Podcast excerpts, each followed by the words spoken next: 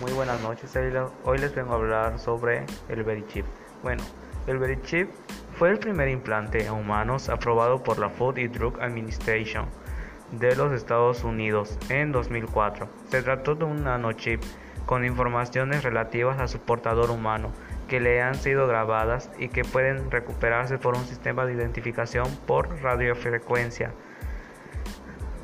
con un tamaño aproximadamente del doble de un grano de arroz, el dispositivo se implanta normalmente por encima de la zona de los tríceps de una persona.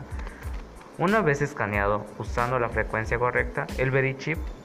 responde con un número único de 16 dígitos que puede ser vinculado con información sobre el usuario y almacenada en una base de datos para verificación de identidad, acceso a los registros médicos,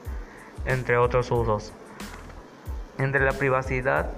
han protestado por las aplicaciones espurias que pueden darse a Verichip, advirtiendo de los posibles abusos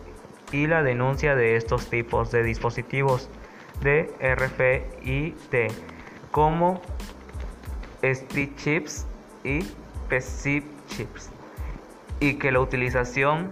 de los gobiernos podría llevar a un aumento de la pérdida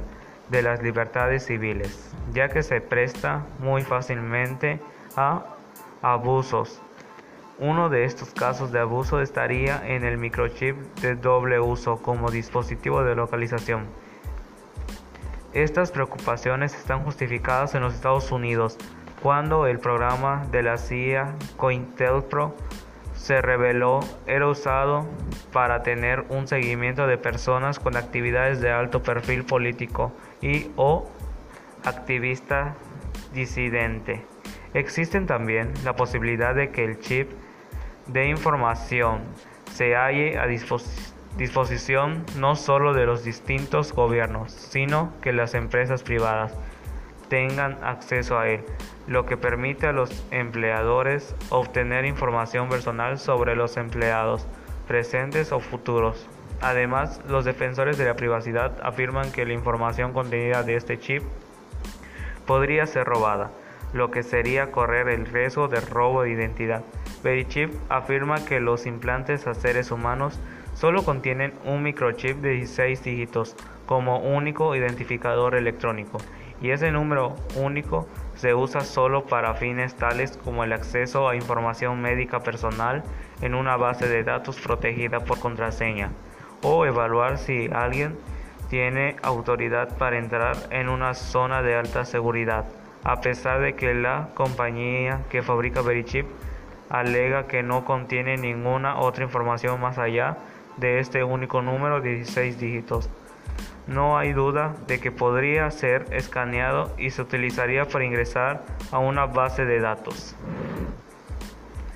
Entre los riesgos para la salud ha surgido artículos de investigación en estos últimos 10 años en los que se encuentra una conexión entre el implante de chips y la posible aparición de un cáncer. Cuando a cobayos les fueron inyectadas cápsulas de vidrio que contenían transpondedores RFID,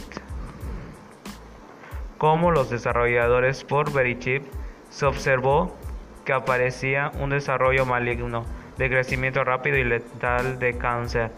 hasta en un 1% al 10% de los casos en el lugar en el que el microchip se inyecta o al que había emigrado. Sin embargo, dicen que el 10% se obtuvo con Emisigos, ratones con deficiencia de P53. La equivalencia de las personas se presentan el síndrome de Lifraumeni y que las tasas de equivalencia son del 1%, que son las más típicas en bolsa. Al afirmar que los roedores se proporcionaron también datos a la FEDA, pero no guardan relación con el implante en humanos o animales domésticos. Esto es fácilmente demostrable pues son millones los gatos y perros que obligatoriamente por la ley en muchos países no pueden venderse sin dotados de microchip implantados y no por ello desarrollan cáncer. Eso es todo por mi parte, hasta la próxima.